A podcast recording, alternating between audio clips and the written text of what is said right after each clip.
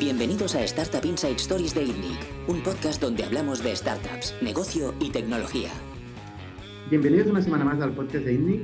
Yo soy Bernat Ferrero y esta semana estoy con Jordi Romero. ¿Qué tal, Jordi? ¿Qué tal, Bernat? Buenas tardes. Y con Javier de Arriba. ¿Qué tal, Javier? Hola, buenas tardes. Muy bien, muy bien. Bueno, primero de todo, enhorabuena por la ronda que acabáis de anunciar eh, de, de 3 millones de euros. ¿Correcto? Sí, 3 millones. Em, de Bluebirds. Eh, Javier tiene una trayectoria como emprendedor larga ya. Eh, fue el fundador de, de UserZoom, em, que lo vendió. Y, ¿O no? Bueno, ¿Sí, no? fue, un, fue una, una, una, cosa parcial. O sea, fue una inversión y hicimos un cash out parcial. Ahora nos contarás. Y eh, de SaaS, SaaS, Institute, que es una, una consultora de ventas, por resumirlo, ¿no? Sí, sí. Vale. Y finalmente, Bluebirds, que es el negocio Correcto. que estás liderando actualmente, ¿no? Correcto. Sí, sí. Pues empecemos por Bluebirds. Eh, cuéntanos un poco qué, qué, es Bluebirds. Mira, Bluebirds es un, es un software para eh, gestionar el departamento de Business Development, ¿no? El departamento que en muchas, eh, el, el, el, proceso de venta eh, en, en, en, muchas empresas lo tienen dividido en dos. ¿no? Hay un equipo que se dedica a cerrar eh, reuniones o a generar oportunidades y hay otro equipo que se, se dedica a cerrar los deals. ¿no? Y son dos, dos departamentos diferentes. Eh, los, los, CRMs han sido construidos sobre todo para, para ayudar al vendedor a, a, cerrar el, a cerrar el deal y toda la parte de prospección, ¿no? desde, desde, el, desde, el, desde el prospect o el lead hasta que se genera la oportunidad, actualmente se hace con, bueno, pues se hace con, se acaba construyendo un Frankenstein, ¿no? Es toda una integración de sistemas y una customización. Y en Bluebirds lo que hemos querido ha sido simplificar todo eso y, que, los procesos de, business development, el proceso que lleva de generar el deal hasta, hasta generar la oportunidad, eh, esté sustentado por una tecnología que soporte ese proceso, de forma que sea mucho más fácil, que asista al, al SDR, que es la persona que cierra los, las, reuniones, que cierra los, eh, las oportunidades, eh, que haga más fácil al SDR hacer su, su, su trabajo, permite medir mucho mejor la actividad de este departamento, etcétera, etcétera. Esto parte, Javier, de, de, de una previa que es eh, la especialización en los procesos de ventas, ¿no? Entiendo que, que, es ahí donde nace vuestra oportunidad. Correcto. La, yo, la... Yo, o sea, aquí el, el, tema es de todos, o sea, mucha gente de los que nos están oyendo eh, eh, conoce Predictable Revenue, ¿vale? Que es el, el que es el, el, libro que hace el, responsable de, de, ventas de Salesforce al, al, inicio de Salesforce, ¿no? Y explica un poco cómo hizo crecer a Salesforce, ¿no? Entonces, una de las grandes características en la, de que se habla en Predictable Revenue es esa, esa, división, ¿no? Es decir, no, los ventas no tienen que prospectar y luego vender, sino que es mucho mejor si especializamos los equipos de ventas y hay un equipo que solo se dedica a prospectar y a cerrar meetings y otro equipo que se, que se dedica a, a, cerrar las oportunidades. Y ahí es donde yo creo que surge la oportunidad de Bluebirds, ¿no? Es decir, eh, eh, vamos a crear un software para ese departamento que, que, que no, no, tiene, no tiene una casa donde estar. ¿no? El vendedor sí que tiene una casa, que es el CRM, pero el, el, el SDR no. Se partiste del análisis que, este sistema de venta especializada se ha propagado y establecido en el mercado, sobre todo para venta de software, eh, y que, bueno, la mayoría de gente se está organizando en base a esto, tiene un equipo de, de SDRs, que son los que eh, pues llaman, hacen call calling o digieren el, el flujo de inbound de, de, de leads y pues encuentran qué empresas pueden cumplir con una serie de criterios de cualificación y agendan una demo para que la, luego los, los closers, los account executives, eh, digamos, el vendedor, eh, más en sentido clásico, eh, hable con los clientes, establezca una relación y llegue a un closing, a una venta Correcto. cerrada. Correcto. Entonces, vosotros veis que este proceso se ha establecido en el mercado eh, y veis una oportunidad dentro de este nuevo cambio en la parte de SDR, en la parte de cualificación. Correcto. Yo, mira, al final, eh, yo creo que los, los, eh, los eh, SaaS en general escalan cuando hay, una métrica ¿no? que, que, para mí es mágica, que tú dices, oye, yo de 10 oportunidades que genero, ¿cuántas cierro? Y normalmente la respuesta va a ser 4, 3 o 2, dependiendo de si es inbound, es decir, si el cliente es el que ha venido a ti, o si es outbound, tú vas al cliente. ¿vale? Una vez que tienes este, este, esta métrica, decir, no, yo de cada 10 de cada oportunidades cierro 2. Ahora el juego de lo que se trata es de que en vez de tener 10 tengas 100 o en vez de tener 100 tengas 500.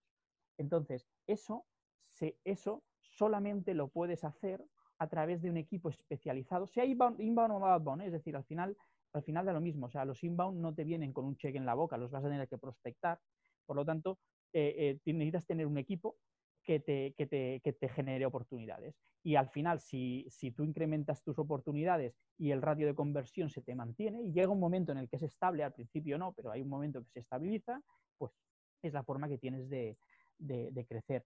Y es la forma de hacer que las ventas, en vez de ser a veces que lo vemos como un arte, pasa a ser una ciencia. ¿no? Al final se trata de generar oportunidades. Y para generar oportunidades hay una serie de procesos.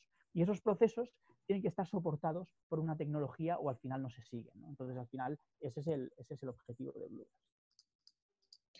Una, una, pregunta, Javier. Em, ¿Cómo lo hace la gente que solo tiene CRM? O sea, que solo tiene un, Salesforce, un HubSpot, etcétera. Vale, hombre, pues mira, eh, al final lo hacen integrando toda una serie. Primero de todo, eh, si, los que tienen Salesforce, ¿vale?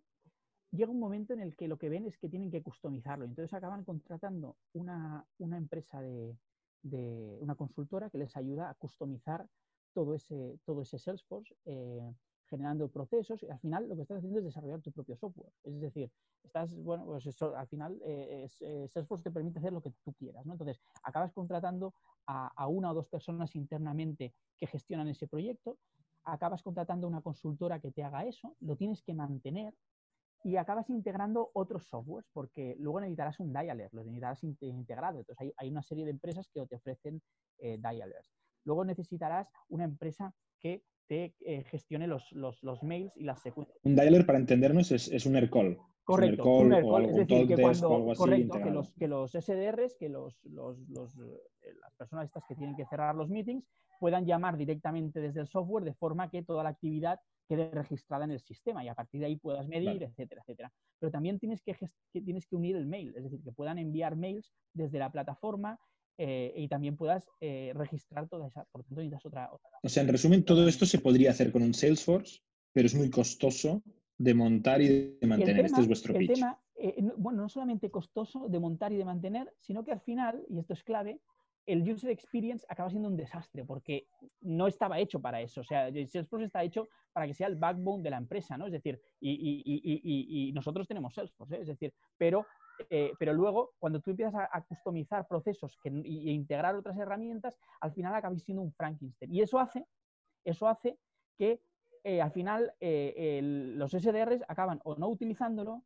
y entonces, entonces si utilizan la mitad de lo que les has puesto, pues entonces luego a la hora de medir es un jaleo o incluso no está optimizado, ¿no? Porque, porque, porque al final el, el, proceso de, ¿no? de, de, cerrar, una, cerrar un meeting o cerrar una oportunidad está, está, está formado por dos microprocesos, el de la contactabilidad y el, de, y el, del, y el del pitch efficiency. Entonces, y estaba uniéndolo al tema de que, o sea, de que Salesforce, eh, eh, es decir, eh, ya no solamente es un tema de, user experience, es que no te permite muchas cosas.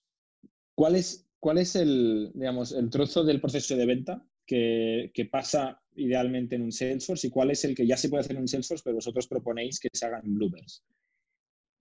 Eh, Salesforce está muy bien diseñado para llevar la, oportunidad al cierre y entonces ahí te ofrece, el, te ofrece un, un, un, un funnel, eh, un funnel el, modelo de datos que tiene Salesforce, ¿no? basado en oportunidad, account, contact, lead, está muy, está muy enfocado a ayudar a ese proceso de oportunidad a, cierre.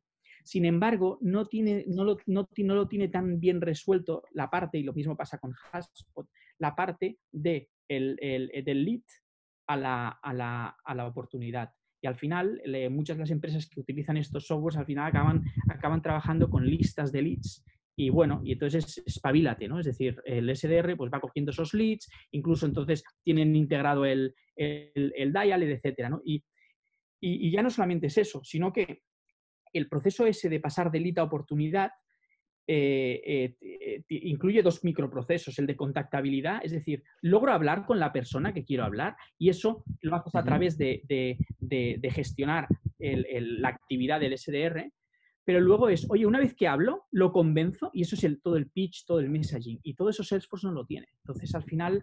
es un poco irónico que, que os baséis en el playbook de Aaron Ross, ¿no? que viene de Salesforce, para, para construir la herramienta que Salesforce no es capaz de, no es capaz de solucionar. Bueno, porque han cambiado, yo creo que, eh, yo creo que el planteamiento, yo creo que los, los CRMs ahora son, son, los, son los, los, los, ejes centrales a los que todos los sistemas se conectan. Ahora bien, para, para gestionar microprocesos, eh, las empresas, nosotros, por ejemplo, nosotros tenemos para, para inbound marketing, eh, para inbound marketing nosotros tenemos HubSpot como CRM, tenemos Salesforce y para gestión de support tenemos Zendesk.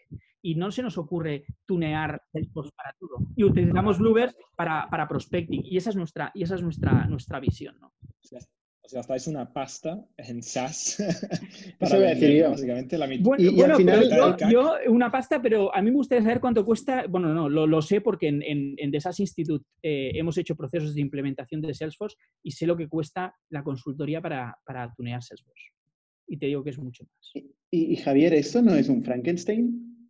Tener todas estas soluciones a la vez. No, porque al final todo, no, no, no, no es un Frankenstein, porque al final eh, todo eh, está sincronizado y todo, todos los datos acaban estando en Salesforce. Es decir, tú al final sincronizas, por lo tanto, todos tus datos residen en Salesforce, pero tú lo que estás consiguiendo son, es decir, si tú, imagínate que tuvieras que hacer de cero el proceso de support, cuando Zendesk ya lo tiene hecho y te lo hace muchísimo mejor. Tú simplemente coge, conecta te Zendesk con Salesforce y ya está. Imagínate que tuvieras que montar HubSpot en Salesforce. Es verdad que tiene Pardot, pero HubSpot ofrece muchísimo más.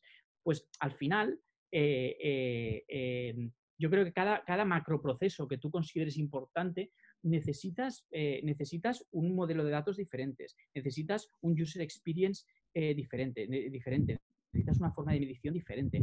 Yo creo que si tú pretendes tunear Salesforce para hacértelo todo, yo digo, oye, bienvenido, bienvenido sea, bienvenido y, eso puede ser, puedes acabar gastándote muchísimo dinero y crear un Frankenstein. Entonces sí, creo yo. Eh, eh, ¿Nos puedes explicar un poco cuál es este microproceso que pasa? Porque de entrada eh, tampoco hay mucho, o sea, muchas empresas no desarrollan nada en la parte de prospecting. Simplemente tienen una, una, infraestructura de, contactos dentro del CRM que sea, sea Salesforce o sea otro, ¿no? y ahí van introduciendo los contactos los contactos pueden o no generar una oportunidad. Si no generan una oportunidad, se rechazan.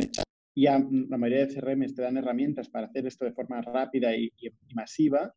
Eh, y algunos contactos pues, te pueden generar una oportunidad de venta, que luego esto pasa por una serie de etapas, entre ellas la, pues, muchas veces la demo, eh, el engagement, etcétera, ¿no?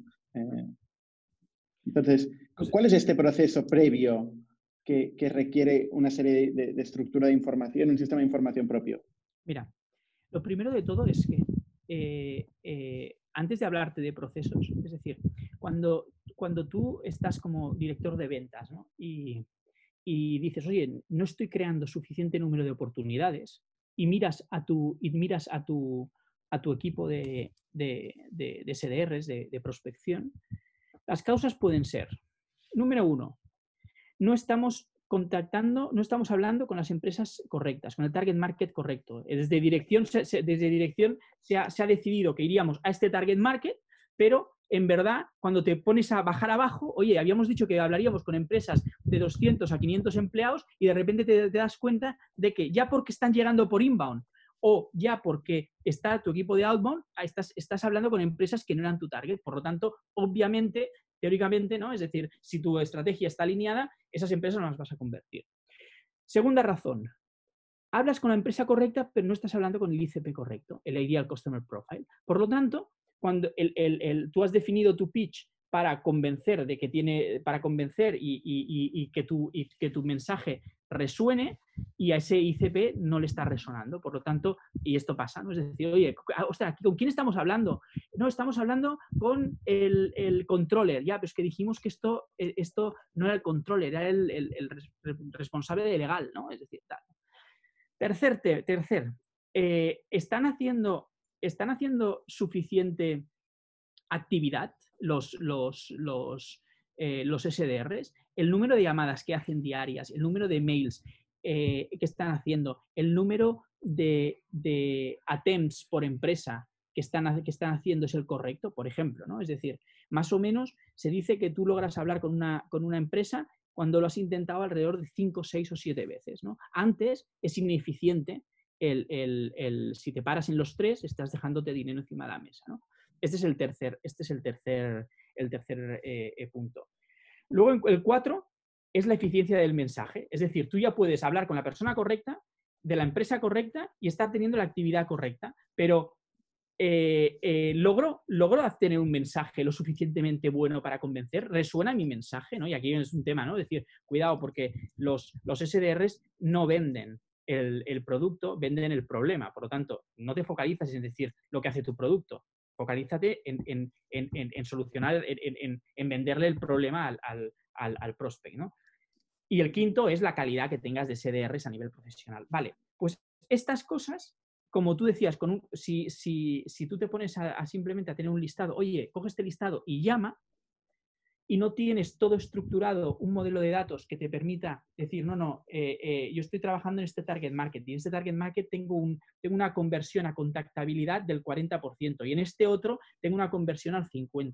Y, y, y que puedas luego decir, no, y para este ICP tengo una conversión de contactabilidad a pitch del 40 y sin embargo este no, no, no, no estoy teniendo una contactabilidad de una, un pitch efficiency del 20%, del 20%.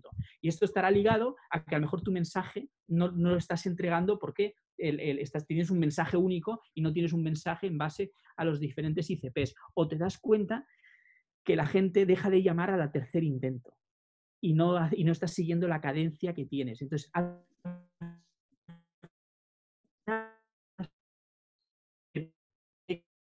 sistemas, eh, eh, tú ya puedes tener el mejor proceso del mundo, si el mejor proceso del mundo no está sustentado por un sistema que te permita grabar todas las llamadas que se hacen, recordarle al SDR que hoy le toca hacer un cuarto intento, recordarle el pitch que tiene que hacer en base al ICP y al target market que tiene, etcétera. E, entonces no estás creando una máquina de ventas, estás simplemente eh, basándote bueno, en lo bueno que sea cada uno de los, de los miembros del equipo.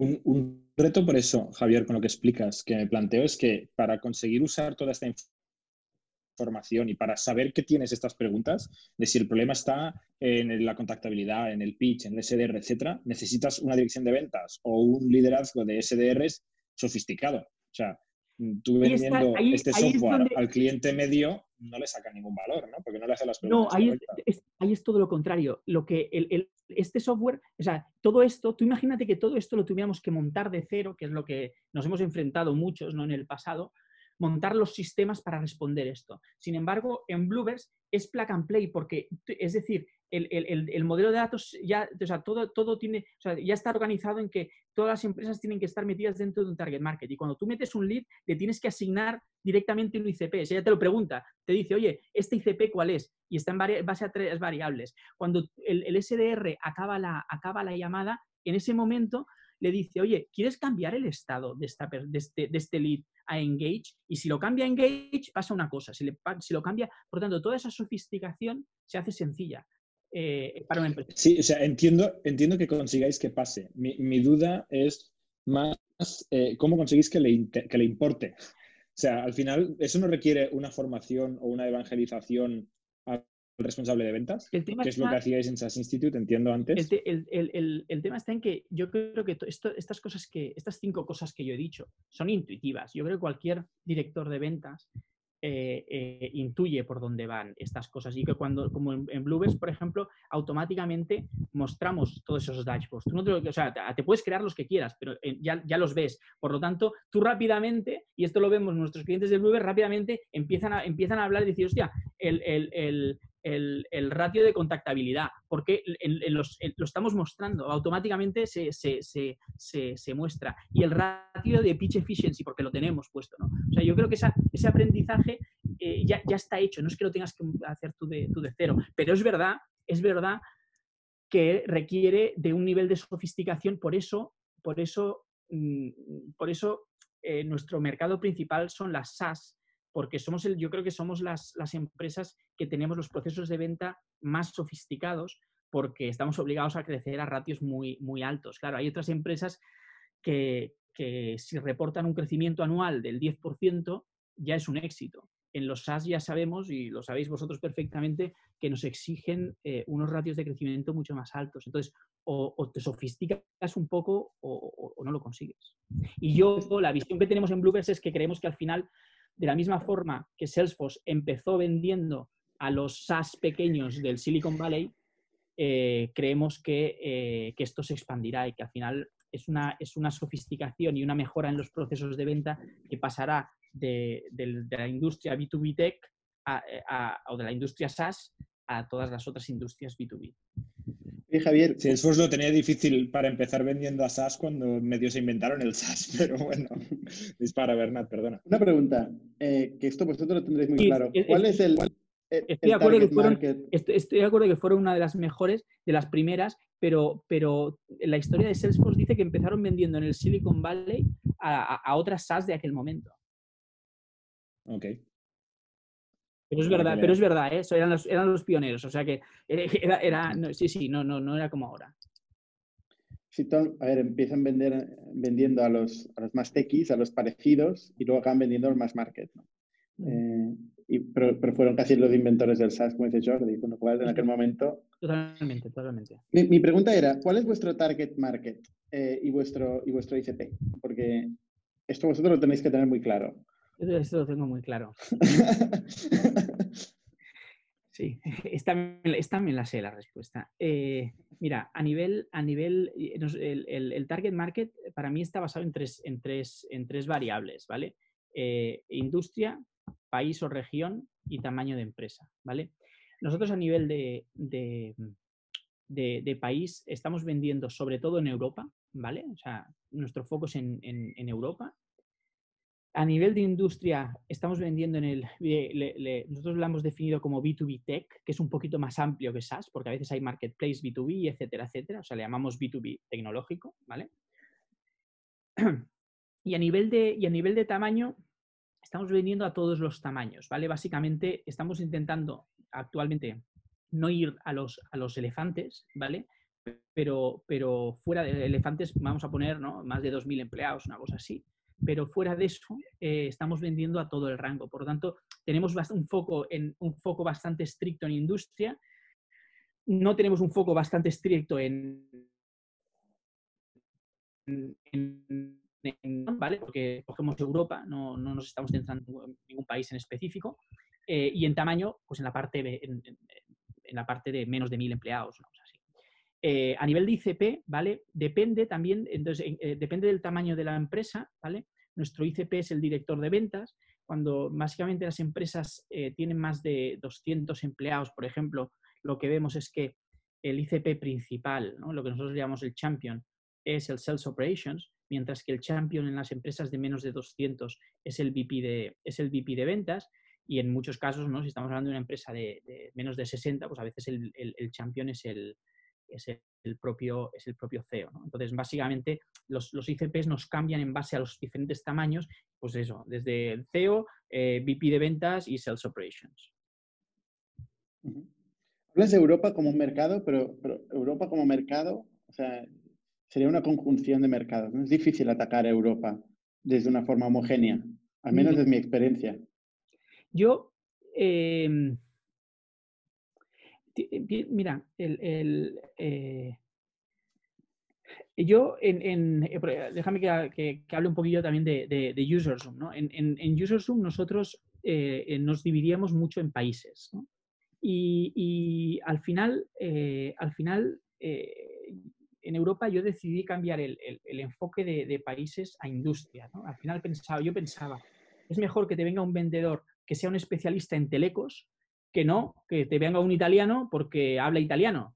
Eh, eh, la telecos italiana estará más cómodo hablando con un experto en telecos, aunque sea alemán, que no que le venga un italiano que, eso, que tal. ¿no? Por lo tanto, eh, cambié el foco país al, foco, eh, al foco industria. Y ahora en, y ahora en, Bluebirds, eh, la cultura, la cultura de la industria, el B2B Tech, eh, nos hace muy parecidos. Es decir, eh, eh, una, startup como, como, como Factorial, como Bluebirds, somos más parecidos, o sea, tenemos una cultura más similar a, una, a una, startup alemana o noruega que a lo mejor nosotros con una empresa del sector textil que está en Igualada y que la tenemos aquí al lado. por la forma en que funcionamos, por cómo son nuestros departamentos, etcétera, etcétera. Por lo tanto, eh, yo creo que en nuestro caso la variable región no es determinante. Entonces, ¿por qué Europa y no el mundo? Vale, bueno, pues eh, eh, yo, es buena pregunta. yo, es decir, si, tenemos, si tenemos cinco, cinco continentes, ¿vale? Eh, África y Sudamérica para nosotros son países, son, son regiones que están poco desarrolladas, ¿vale? Para el software que nosotros vendemos. Para mí Asia es un gran desconocido, que seguramente habría mil oportunidades, pero no sé ni por dónde tendría que empezar, ¿vale? Y entonces luego las, las, las dos que, que, conozco es Estados Unidos y es, eh, y es Europa. Entonces, Estados Unidos hay una diferencia horaria que lo que, bueno, te hace también tomar ciertos tipos de, decisiones que yo creo que en el momento en el que nosotros estamos, estamos haciendo ¿eh? cosas en Estados Unidos, pero no como foco principal, que mi idea es, cambiarlo en breve. Pero... Oye, una pregunta ya casi filosófica. ¿eh? las startups tienen muchas veces un problema, que es que, no saben lo que están haciendo, básicamente. O sea, están descubriendo cuál es su camino, su modelo de negocio, su, su ICP, Todo este tipo de cosas. Entonces, un proceso de especialización parte de, que, de tener las cosas claras. O sea, la especialización, de hecho, tiene sentido una vez eh, tú tienes claro cuál es tu negocio, cuál es tu operación, ¿no? y estás especializando. ¿No, ¿No os pasa que, que, muchas startups no saben por dónde empezar a la hora de configurar todos estos, todos estos parámetros? Al final, eh, al final eh, es, lo que tú dices es lógico y yo creo que además dura en el tiempo, ¿no? porque incluso cuando eres más maduro vas cambiando de, esto. Lo que sí muy importante es tú tener hipótesis y medirlas. Es decir, aquí no se trata de que aciertes al mejor. O sea, yo ahora te he dicho, oye, eh, yo ahora te he dicho, oye, yo creo que en nuestro caso el factor país eh, no tiene relevancia. Pero, por ejemplo, yo es una cosa que voy midiendo, por ejemplo, si el, en, por ejemplo, en Bluebirds, ¿no? el, ratio de contactabilidad de los diferentes países es similar y, ahí te podría dar datos, ¿no? Por ejemplo, eh, y no solamente datos de Bluebirds, sino datos datos de, esto, ¿no? Es decir, no, eh, o sea, la contactabilidad no funciona igual en todos, los, en todos los países. Vale, pues perfecto, mídelo, porque a lo mejor la hipótesis que tú tienes no es, no es correcta. Entonces, al final, de lo que se trata es de que tengas muy buenos datos y, claro, el, por, qué pienso yo que, ¿Por qué pienso yo que, que, los datos en prospecting son, son muy importantes? Porque si tú manejas ciclos de venta de, de 60 o de 90 días de ciclo de venta, eh, eh, como tengas que ir tomando decisiones una vez que has acabado el ciclo, acabas, acabas moviéndote muy lento. Necesitas tomar decisiones incluso antes. Y entonces para eso tienes que tomar eh, diciendo, oye, ¿cómo, qué, qué, qué, éxito estamos teniendo en la contactabilidad? ¿Qué éxito estamos teniendo en la generación de oportunidades? ¿Qué éxito estamos teniendo pasando de la oportunidad a este otro estado? ¿no? Eh, entonces al final, yo creo que no tenemos las cosas claras, pero se trata de medirlas para tenerlas y, cambiar rápidamente. Oye, otra pregunta. Antes hablado de, los dialers y, la importancia también pues, de grabar, grabar las llamadas y tal. Em, ¿Toda esta parte de infraestructura telefónica forma parte también de Bluebird o cómo, cómo, cómo relacionáis con ella? Sí, sí, nosotros desde, desde Bluebird los, nuestros, los SDRs llaman y entonces se, se, se, registra la, la llamada, eh, por lo tanto puedes, puedes, ir midiendo, puedes ir midiendo si se han, las veces que han llamado a cada, a cada, a cada prospect, si están siguiendo la cadencia, etcétera. Nosotros tenemos una integración con, con Twilio, de forma que se compran los números de teléfono en Twilio y, entonces, eh, eh, pero el dialer es de, es de ¿eh? Lo que pasa es que el, el, back es de Twilio. O sea, toda la parte, sois una especie de AirCall también. Sí, sí, nosotros, ejemplo... correcto, no, es decir, las empresas que nos utilizan a nosotros ya no utilizan AirCall, porque, porque ya están llamando a través de Bluebers. ¿Vale? Y, la integración con LinkedIn, que hoy en día es muy importante para hacer prospecting también, ¿no? También, eh, también, también estáis integradas con LinkedIn. Sí, con LinkedIn y con, y con, eh, con LinkedIn, con, con, con, Gmail también, o sea, con las principales herramientas al final. Al final hay tres herramientas básicas de contactabilidad, que es teléfono, LinkedIn, email. Y estas tres las tienes que tener. Y entonces, en base a tu cadencia, tú cuando defines la cadencia, tú dices, mira, nosotros vamos a contactar a, la empresa y vamos a, vamos a hacer ocho diferentes attempts. El primer attempt va a ser un LinkedIn, el segundo va a ser una llamada, el tercero va a ser un mail. Bueno, pues eso, eh, eso en Bluebirds generará tareas al SDR que le dirá, hoy a esta empresa tienes que llamarle tienes que enviarle eh, un LinkedIn y tienes que enviarle este LinkedIn. Hoy tienes que hacer una llamada, tienes que hacerle esta llamada y te va a decir. Y lo automatiza. automatiza porque la llamada no la puede automatizar, pero el LinkedIn y el email se pueden mandar solos a las, a las 7 de la mañana, a las 8 Correcto. Esto Esto todo depende de tu estrategia, todo depende de tu estrategia de outbound. Es decir, eh, eh, tú puedes decir, oye, que yo, por ejemplo, no, no, soy muy partidario de empezar a automatizar cosas porque se te va de las manos. A decir, oye, dedica 10, 15 segundos el spam. O sea, lo que se te va de las manos es el spam, quieres decir. Claro, bueno, no, y, que, y, que, y que yo creo que, que si empiezas a, tratar ¿no? a, los, a los prospects como, oye, eh, voy a enviar aquí 100 mails automáticos, eh, bueno, pues eso, no sé, pues, ahora la gente lo sabe. se nota. Claro, es decir, yo, yo, pienso, no, hombre, no, no, se trata de enviar muchos mails, sino de decir, oye, vamos a ver, piensa a quién estás escribiendo, escribe este, claro que cojas un template, pero eh, no, cojas la cultura de que, de que todo es como hacer una máquina de churros, ¿no? Bueno, vosotros estáis construyendo la máquina de churros. No, pero, un proceso, un proceso, o sea, pero un proceso que, lo, que para mí el tema es, oye, dedica el tiempo a, generar buenas relaciones con los prospects y no a tener que gestionar todo lo que es el proceso. Sí. 100% de hecho, cuando Tony, Tony vino para vendernos Bluebirds, creo que hablamos y de ahí nos conocimos, eh, yo solté sin querer la palabra de Sales Automation y se puso, Tony es tu, socio, ¿no? tu cofundador, y me dijo, no somos Sales Automation, somos Sales Assistants o algo así.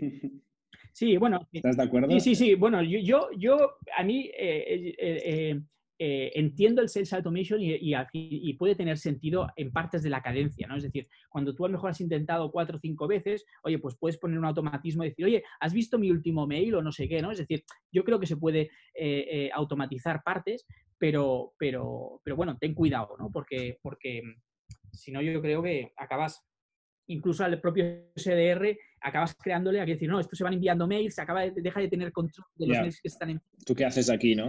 Sí, sí. Oye, un pequeño paréntesis que antes, eh, cuando Bernat estaba preguntando sobre el target market y has hablado de Europa, ¿no? Eh, ahí luego la reflexión de decir, bueno, si Europa eh, en realidad no es un mercado, son muchos, y tú dices que da igual la geografía, ¿por qué no Estados Unidos? Que ahí te has quedado un poco como, bueno, hostia, pues, pues sí, ¿no? Zona horaria, tal. Me, ha recordado mucho un pitch que tiene Jason Lemkin, que escribió con Aaron Ross, ¿no? El segundo libro después de Predictable Revenue, que siempre habla de cuándo los founders se deberían, eh, o dónde los founders deberían fundar su empresa, ¿no? que no tiene por qué ser la ciudad donde viven. Eh, entonces, él siempre habla de donde tengas los partners, donde tengas los clientes y donde tengas el talento o algo así. Entonces, en vuestro caso, claramente la mayor concentración de B2B Tech o SaaS o como le quieras llamar vuestro target market está en Estados Unidos y concretamente en Silicon Valley. Entonces, ¿por qué no empezasteis Bluebirds ahí? Si clarísimamente tenéis un mercado de arranque brutalísimo comparado con ir buscando Londres, Berlín, Barcelona. Bueno, yo, creo que yo creo que eh, eh, yo creo que acabaremos en Estados Unidos. O sea, yo, yo creo que en SaaS, en, el, mundo SaaS, eh, podemos ganar batallas en Europa, pero la guerra se gana en, en Estados Unidos, ¿no? Entonces, eh, yo creo que sí, o sea que al final será, eh, Estados Unidos, mm, al final nos tendremos que, al final nos tendremos que ir y aquí vuelvo a poner un poco el ejemplo con, con, con ¿no? Es decir, eh, UserZoom, eh, al final pasamos los headquarters allí al Silicon Valley y, tal, ¿no? Pero bueno, yo creo que eso, que al final es un recorrido también que tienes que hacer y, y sobre papel a veces queda muy bien decir, no, empezar de cero en un sitio, pero bueno, yo, yo, yo creo que... ¿Os lo planteasteis? Empezar, empezar directamente en Estados Unidos, no. Eh, aquí lo que tenemos en, la agenda siempre es, oye, ¿cuándo? No? ¿Es, ahora? ¿Es dentro de tres meses o es, dentro de seis? ¿no? ¿Sabes?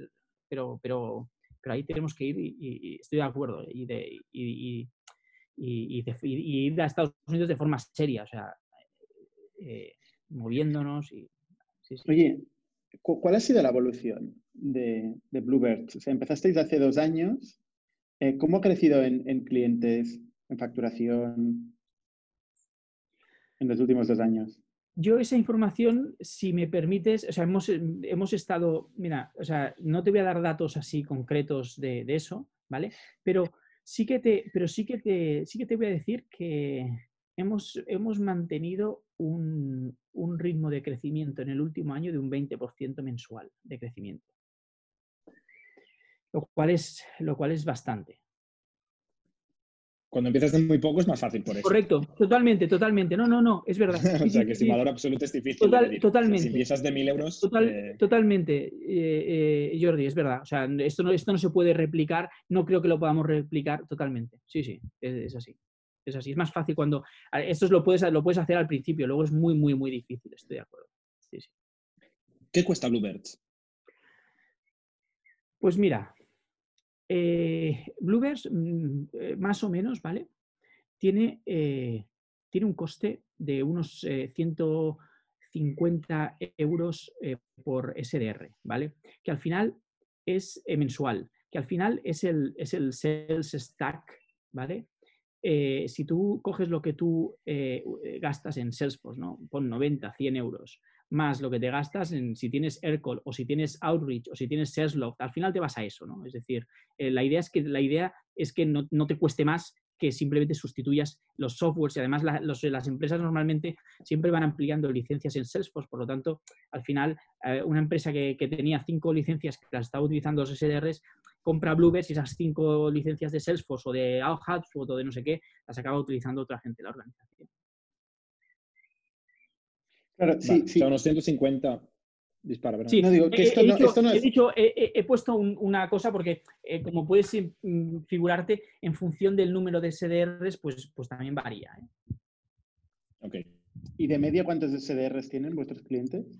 A ver, esto es, no, esto es lo, lo, de, lo, de, las medias, es lo de las medias, de, o sea, depende, eso habría, tendríamos que verlo por, por segmentos, ¿no? Pero, pero es decir, el, las empresas eh, que están eh, eh, 60, 70 empleados acaban teniendo pues 4, 5, 6 SDRs. Si te vas a empresas de, de 150, pues eh, eh, tienes, tienen 12, tienen 13. Y si te vas, por ejemplo, a UserSums y cosas así, pues acabas teniendo 20 y pico SDRs. Uh -huh. O sea, unos 750 euros, 1000 euros por, por cliente al mes. Sí, sí. Eh, esto es un, un, hay un, sobre un segmento es algo parecido a eso. Pero vosotros no tenéis 100% de margen, o sea, no sois un SaaS al uso, porque tenéis que comprar también la infraestructura telefónica y todo esto. Ah, no, no, pero eso, va, eso, eso, eso nos, nos, nos, lo paga a nosotros, ¿eh? eso se lo paga a Twilio. El, el, el, los minutos, o sea, no, no, no, vale. eso, es, eso es un SaaS al uso. Lo que pasa es que los minutos de, los minutos de llamada, eso es como, como si tienes una, una, una empresa de, de, de, telefonía. Es decir, ya eso depende de los minutos que tú, que tú utilices. Vale. Oye, y la historia... Es, es el, coste, el, coste, de llamada es ridículo. ¿eh? Actualmente son, son peanuts.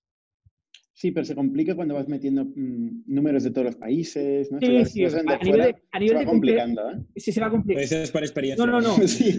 No, no, no, se complica. Y, y, me figuro que sabrás lo complicado que es eh, ahora de Francia y nos te hacen papeleo de no sé qué. Pero que a nivel de coste Exacto. no es, a nivel de coste no es significativo. Es, es, un, es, es un jaleo de, de, gestión, ¿no? Es decir, sí tal, eh, pero, pero, pero no es significativo el coste. Oye, ¿Y la evolución corporativa desde un punto de vista de socios? Habéis empezado tú y Tony, eh, ¿no? Hace dos años. Hemos empezado yo y Tony. Hay, hay otro fundador que se llama Tony Cáliz, que también es, es, es eh, cofundador con nosotros. Y luego somos un, somos un equipo amplio de, de, a mí me gusta decirlo así, como cofundadores. Es decir, eh, en el que está Marc Gasó, Marc Aragay, está Guillermo Blasco, está, está Isa, Isabel, está Paula. Es decir, empezamos un grupo, un grupo de, no sé, eh, Georg, que no sé si somos nueve, nueve personas y somos los que estamos tirando esto para adelante. Tenemos porcentajes diferentes, pero y, eso por un lado. Y luego a partir de ahí entró, entró Encomenda y ahora eh, entró Encomenda y, y, también nos apoyó eh, Jan Brickman, que es un business angel alemán, un tío es profesor en ESADE, un tío, tío listo y un tío, un tío muy majo y, y luego pues esta, esta, esta última ronda. ¿Tú encomenda eres, eres también eh, miembro del comité de inversiones? Supongo que no votaste, ¿no? me abstuve, me abstuve. Y, la última ronda ha entrado Cafan. Correcto, y Profounders. Y, ¿Pero lideró Profounders o, o ha sido así? No, lo lideró, lo lideró Profounders. Sí, sí, lo lideró Profounders. ¿Y cómo ha sido esta última ronda en medio del coronavirus? Cuéntanos un poco. Bueno, pues la verdad, la verdad es que si, si, si las rondas son estresantes, yo creo que esto añade un grado más, ¿no? Por, por, por, toda la situación, ¿sabes? Es decir, toda la situación, además, el hecho de que de repente no, no, tienes ¿no? La, la, posibilidad de, verte de forma presencial, etcétera, todo acaba siendo en remoto, tienes la sensación de que el mundo se te está cayendo alrededor y que lo primero, ¿no? el estado de alarma, luego vas viendo todo lo que va pasando y eso va, añadiendo incertidumbre y, estrés. Y bueno, pero, pero la verdad es que el tratar con, con, con, con bicis que son serios y son profesionales, pues eso te tranquiliza. ¿Ha habido algún cambio de Tú no has ido a Londres. Por orden, las preguntas. Jordi. Han ido a la vez. ¿Cuál? ¿Cuál? Yo te preguntaba si habías, si habías viajado para esta ronda, si has estado en Londres para ver a Profounders. Bueno, eh, estuvo, aquí, estuvo aquí. Eh, ¿Eso fue durante confinamiento o justo antes? Justo antes. Ah, vale, o sea, por los pelos. Sí. Vale. Y Berna preguntaba si, había evolucionado la ronda durante estas últimas semanas y se ha cambiado alguna cláusula, ¿no? A medida que se complicaba el contexto. No, la verdad, la verdad, eh, eh, la verdad es que no. O sea, eh, no, o sea, no, a ver, nos pilló, nos pilló el, nos pilló en la negociación todo el, todo el, todo el estado de alarma y todo el lockdown, pero había un term sheet firmado y, no, no, hubo, no hubo ningún, ningún cambio ni de sustancial. El term sheet firmado antes de, del, del coronavirus, digamos. Sí. Del estado de alarma. Para esto. Bueno, ahí también se ve la profesionalidad ¿eh? de la totalmente, totalmente, totalmente. Yo creo que ahí lo tengo, o sí, sí. Es decir, eh, eh, eh, ahí es donde podrías ver oportunismos o, jugadas que va. O sea, tanto Cafan como Encomenda como Profounders han, yo creo que han, demostrado la profesionalidad y, todo muy razonable. Oye, pues cuéntanos un poco la, aventura de User Zoom, que, es, que es muy interesante y, la verdad es que, bueno, no la hemos explicado hasta ahora. Bueno, pues pues mira, eh, el, eh, User, Zoom, em, eh, yo creo que es uno de los primeros SaaS, porque hablábamos antes de, Salesforce, pero User Zoom empezamos en el 2008. Por lo tanto, fuimos de los, fuimos de los, de los, de los primeros.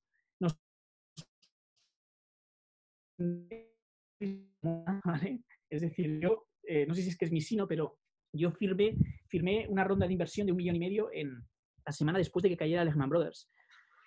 Eh, eh, por lo tanto, eh, sí, sí, otra, otra situación. Ya, ya, ya, avisaré al mundo cuando vuelva a cerrar la otra ronda para ver qué pasa. Pero, por favor. y, bueno, entonces ahí, la, bueno, pues cuando te pasa eso, ¿no? Recuerdo que, un poco lo que nos dijeron es, oye, guardar el business plan que teníais, ahora no es el momento de gastar, vamos a pasar el chaparrón. Y, y, ahí un poco, una de las primeras cosas que hicimos fue irnos, a, irnos al Silicon Valley a vender, eh, primero a través de una, de una, feria que había allí y logramos de, cliente a eBay. Y, y luego, eh, y luego, un año después, eh, conseguimos en esa misma feria, un año después, a Yahoo. Y entonces dijimos, hostia, si cada vez que venimos aquí cerramos, hostia, pues vamos a, y abrimos una oficina en, Silicon Valley, eh, con la inexperiencia de, ser un pardillo, porque ahora piensas, irte a la brava así, eh, tal, ¿no? Pero bueno, nos funcionó y lo que tuvimos la suerte es que tuvimos la suerte de que, de que mientras el negocio en España se nos, se nos caía por la crisis, que fue una crisis muy dura, en Estados Unidos salieron muy rápido y yo creo que es un aprendizaje ¿eh? de, lo que puede pasar. ¿eh? Estados Unidos, las economías fuertes, la sensación es que salieron muy rápido de la crisis y rápidamente se activó.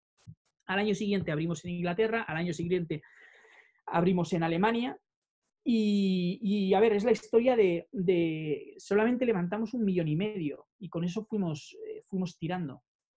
Eh, en el 2015, en el 2015, que cuando cerramos la, otra ronda grande, pues éramos unas 175 personas. teníamos 100 personas en el Silicon Valley, 50 o, o 30 en Inglaterra, 40 aquí en Barcelona. Y, bueno, entonces ahí la, historia ¿no? es, es, que nuestro principal competidor levantó una ronda de 40 millones eh, de Axel unos meses antes y nos obligó a nosotros a, nos fue como un golpe de realidad, ¿no? Es decir, dijimos, joder, si nuestro competidor acaba de levantar 40 millones, o espabilamos o, o game over, ¿no? Y entonces nos movimos un poquito otra, otra, otra cosa interesante es que de repente nos empezaron a llamar los fondos cuando hubo eso, ¿no? O sea, quiero decir, por un lado fue la mala noticia de que un competidor tuyo levantaba, levantaba ese dinero, pero por otro lado, de repente, en la propia industria dijeron, hostia, Axel ha invertido 40 millones en esto, que esto, aquí hay algo, ¿no? Y, entonces, bueno, nos permitió, nos permitió reaccionar bastante, bastante rápido y, cerramos una, nosotros una ronda de, de 36 y, y nada, y, bueno, desde, pues desde entonces, eh, eh, este año Bluebers estará en los 60 eh, millones, una cosa así. Hay Bluebers. User Zoom. Ojalá, ¿no? y antes has hablado de, que, de que no hubo una venta, de que hubo una transacción parcial. Explícanos un poco qué pasó ahí. Ahí puedo explicar poco, pero, pero ahí puedo explicar poco, pero, pero es un cash, o sea, el, eh, eh, fue una inversión con cash out para fundadores. Parcial. Vale. O sea, yo sigo, sigo siendo accionista de, de UsersRoom y pude hacer un, cash out. Y pudiste irte sin. Sí. ¿Cuál era tu rol en UsersRoom? Yo fui el cofundador y coceo, junto con mi socio. Éramos tres socios, yo, eh, Xavi Mestres y Alfonso de la Nuez. Eh, Xavi era el, era el CTO y yo y Alfonso éramos los coceos. ¿Y Alfonso, tu socio, sigue ahí? Se quedó, se quedaron ellos dos. Vale. ¿Y es, porque hubo algún tipo de conflicto? O, no, que va, que va. No, no, es decir, yo creo que, que, eh, o sea, se, se, dieron para mí dos circunstancias, una más personal, ¿no? Es decir, eh, eh, nosotros habíamos creado una empresa anterior a UserZoom en el 2000 con estos dos socios, por lo tanto llevábamos ya 15 años, es decir, ya tal. luego pasamos los headquarters a, Estados Unidos y, a mí, bueno, pues no era mi momento y, decidí, después de unos meses, no, no fue en ese momento, fue, ya en el 2016 decidirme. Ellos sí se fueron a Estados Unidos. ellos se quedaron. Bueno, Alfonso, sí, sí, Alfonso estaba allí.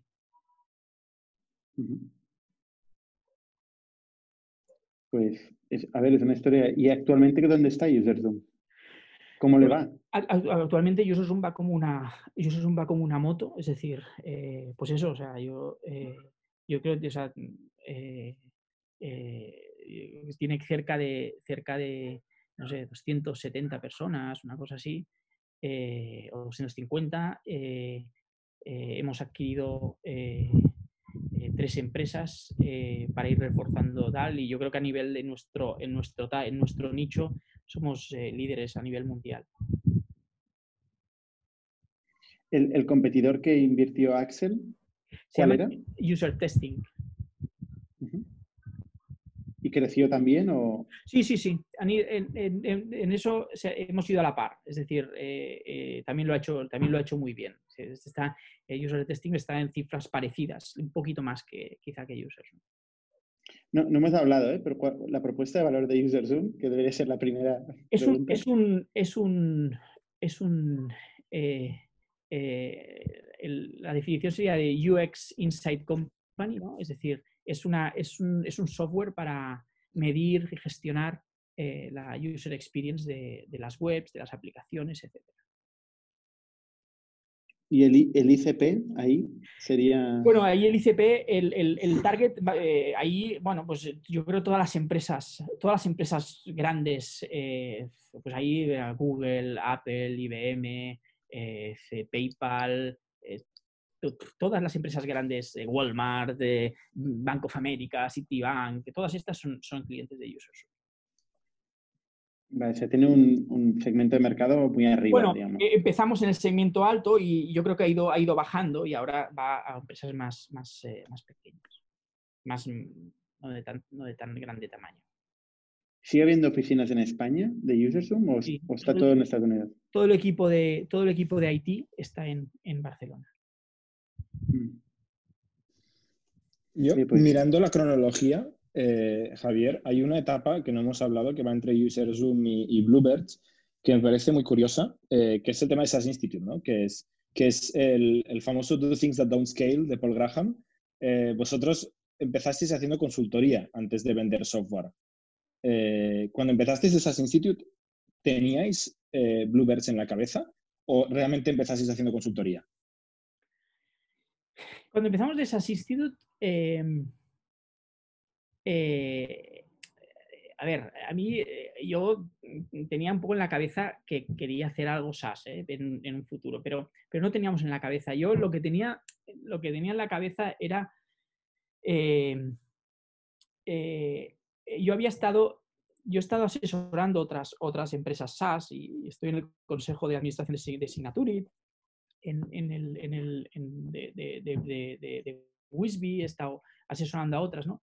Y, había una sensación a veces de decir, hostia, no solo es asesoramiento lo que se necesita, a veces se necesita poder montarlo. Y, esa fue un poco la idea de, de, de, esas institutos, ¿no? Decir, oye, vamos a meternos, vamos a remangarnos y, ayudemos a montar una, máquina de, ventas, pero, pero no decir cómo se tiene que hacer, sino hacerlo, ¿no? Eh, y, este fuera, y esto a mí, a nivel, a mí esto me, me, motivaba mucho porque, porque eh, hay un reto metodológico y un, reto de ejecución y de ejecución tecnológica, etcétera, que, es, muy, chulo y, estar, ahí al lado con, otros, proyectos de, emprendedores, pues joder, te, enriquece, te enriquece muchísimo. O sea, que tú empezaste haciendo advisory mm, y formando parte de consejos y tal, de esto lo convertiste en, una consultoría de ejecución, de montar, ¿no? hacer un setup de este playbook de ventas de, Aaron Ross en, empresas Target y ahí os dais cuenta de que las tecnologías que había en el mercado no, se acababan de no les acaban de funcionar bien a los clientes y dijisteis, pues la fundamos nosotros. Correcto. ¿Y sois los mismos socios en SaaS Institute que en Bluebird o cómo fue esta transición entre, entre juntaros para hacer consultoría y montar un SaaS que son bueno, somos diferentes a priori? somos más o menos los mismos. Es decir, somos ahí no es lo mismo exactamente, pero, pero sí que, pero sí en, en Desas Institute. Muchos de los que estamos en Bluebirds estábamos en Desas Institute. Sí, sí. Y coexisten las dos. Sí, sí, sí. Lo que pasa es que hemos tomado como rumbos diferentes, pero Desas Institute está, está, está funcionando y le está yendo, le está yendo muy bien. ¿No debería de SaaS Institute ser como un implementador de Bloomberg al final? sí, lo que pasa es que... Totalmente, y lo que pasa es que el, totalmente, es decir, eh, eh, lo que pasa es que le hemos dado autonomía 100%, o sea que, que, que, lo hace independiente a Bluebirds, pero sí, sí, con muchos clientes ayuda a, a, implementar sobre todo las metodologías de, de, no tanto tecnológicas, sino las metodologías para, para que la máquina funcione. Sí, sí. Oye, Javier, eh, viendo toda tu trayectoria e intentando hacer un poco de abstracción, ¿cuáles son los no-dos o los no-goes eh, que, has llegado a la, conclusión de, tu trayectoria emprendedora? ¿Qué crees que es un error que no tendrías que volver a hacer? Uf, yo, errores, hay, errores hay muchísimos. O sea, yo creo que errores, errores hay muchísimos. Yo, no sé, a mí me cuesta Además, mira, cuando, eh, cuantos más empresas veo y más, escéptico, veo cosas que incluso ¿no? eh, eh, estando a veces en, el, comité de inversión de Encomenda o en, otros boards o mi propia experiencia, o sea, me hacen, me hacen, me hacen ser muy escéptico con decir esto funciona, esto no funciona. También piensas, esto, o sea, las cosas es decir, eh, eh, no, es fácil decir que no. Yo lo que sí he aprendido es que, y es un tema más personal que, profesional, es es eh, para mí, y esto a veces los, emprendedores caemos en ese error, ¿no? En, en pensar que, hay una meta, ¿no? Y que tenemos que llegar a esa meta. Yo creo que la, meta es el, es el, propio camino y es divertirnos en el camino y no depender de que el éxito sea llegar a una meta, porque el éxito no sabemos si, existirá o no existirá y, estamos dedicando los mejores años de nuestra vida a esto. Por lo tanto, yo creo que si logramos divertirnos en todo esto, en todo este camino y todo lo que estamos haciendo, ya está. Al final el output da lo mismo porque, porque estaremos disfrutando. Si nos la jugamos a, tener un, resultado al final, pues podemos echar a perder los mejores años de nuestra vida. Eh, y luego el output tampoco te asegura que, te haya valido la pena. Entonces, para mí ese es el aprendizaje. ¿La mejor decisión que has tomado en tu vida? En negocio, tu vida de negocio. Eh, ¿La tienes en mente o, o no? Sería lo contrario de la otra pregunta. Eh, no, no, no, no, tengo sensaciones de que, hombre, por ejemplo, ¿no? Es decir, hay, hay pero, pero son decisiones que, son más, son, eh, por ejemplo, ¿no? Antes decía yo lo de, lo de, lo de, lo de firmar una semana después de Lehman Brothers, ¿no? Pero es, una decisión que, ¿cuánto había de fortuito cuando decides en un momento dado buscar una ronda de financiación y tienes la suerte de que hay un chaparrón y que tú en ese momento ya la tienes, ya la tienes cerrada, ¿no? Pero, pero eso no es una decisión que la hagas informada, es más una, una suerte que, otra, que otra cosa. Yo creo que además, mm, mm, esto no sé si estaréis de acuerdo o no, ¿eh? pero yo creo que no, es, no, se trata a veces de grandes decisiones, sino que se trata de, esas pequeñas, de, o sea, para mí la estrategia es el conjunto de pequeñas eh, decisiones alineadas, ¿no? es decir, eh, no tanto de una gran decisión, sino una pequeñas que vas haciendo en el día a día y que todas están alineadas en una, en una misma dirección. Oye, y si mañana viene Salesforce y os compra Bluebirds, o sea, os ofrece, os hace una oferta por Bluebirds, ¿vendes? Yo, ah, yo creo que ahora no está en mi, no está en mi, o sea, yo ahora la, la visión que tengo y vamos a ver. 200 millones. Yo ahora mi objetivo es, mi objetivo es, mi objetivo es eh, convertir a, a, Bluebirds en el líder en, en, este, y además creo que lo podemos, creo que lo podemos hacer y, y, y, yo creo que de la, de la misma forma que, que en User Room, a través de la tecnología modificamos la metodología de testeo de user experience, también eh, creo que a través de la tecnología podemos modificar los procesos de compra, hay los procesos de venta en, en, en, B2B, en B2B SaaS. Por lo tanto, no es, eh, no, es la... No, entra, no, no, es, no es lo que esté buscando ahora la venta. Eso está bien porque en, España, eh, yo creo que cada vez hay más gente, pero mucha gente está buscando pues, la, la early exit, ¿no? la venta rápida eh, y no está planteándose cambiar el mundo, ¿no? en ese sentido, está bien, o sea, somos, unos cuantos. Yo no, soy tan ambicioso para cambiar el mundo, yo quiero cambiar un proceso de venta. Bueno, el mundo en, en, tu parte, evidentemente. Sí, tu mundo, tu mundo, ¿no? Tú te agarras a este mundo y lo cambias. Sí, sí, sí. Oye, última pregunta. Eh, ¿Se puede gestionar una empresa desde Mallorca? Que te vemos aquí muy bien, ¿eh? Muy bien. No es, eh, los menorquines te matarían si confundes Menorca con Mallorca. es Menorca, pero, pero bueno, la verdad es que eh, eh, la posibilidad de estar aquí en el, en el lockdown ha sido un, ha estado, o sea, me ha permitido trabajar mucho mejor que seguramente en, en, Barcelona. O sea que la verdad es que estaba aquí. sí, sí. Yo creo que una de las mejores decisiones de tu vida ha sido que te pillara el confinamiento en Menorca. Correcto. Sí, sí, porque fue, fue así, me pilló, eh, estaba aquí y de repente saltó el estado de alarma. O sea que sí, sí. Yo creo que es esa, ya la tengo. es que también es fortuita. Oye, Javier, pues muchísimas gracias. Em, ya os iremos siguiendo Bluebird, ya nos irás contando. bien. Pues nada, gracias, a, gracias a vosotros. Y gracias, Jordi, también. Y con los demás nos vemos la semana que viene. Somos un ecosistema de startups tech de Barcelona, creadores de Camalún, Kipu y Factorial, entre otras. Ofrecemos más de 5.000 metros cuadrados de coworking a startups y organizamos eventos diarios para discutir negocio y tecnología hasta la saciedad. Desde ITNIC Fund invertimos en equipos con capacidad de construir grandes productos y negocios. ¡Te esperamos!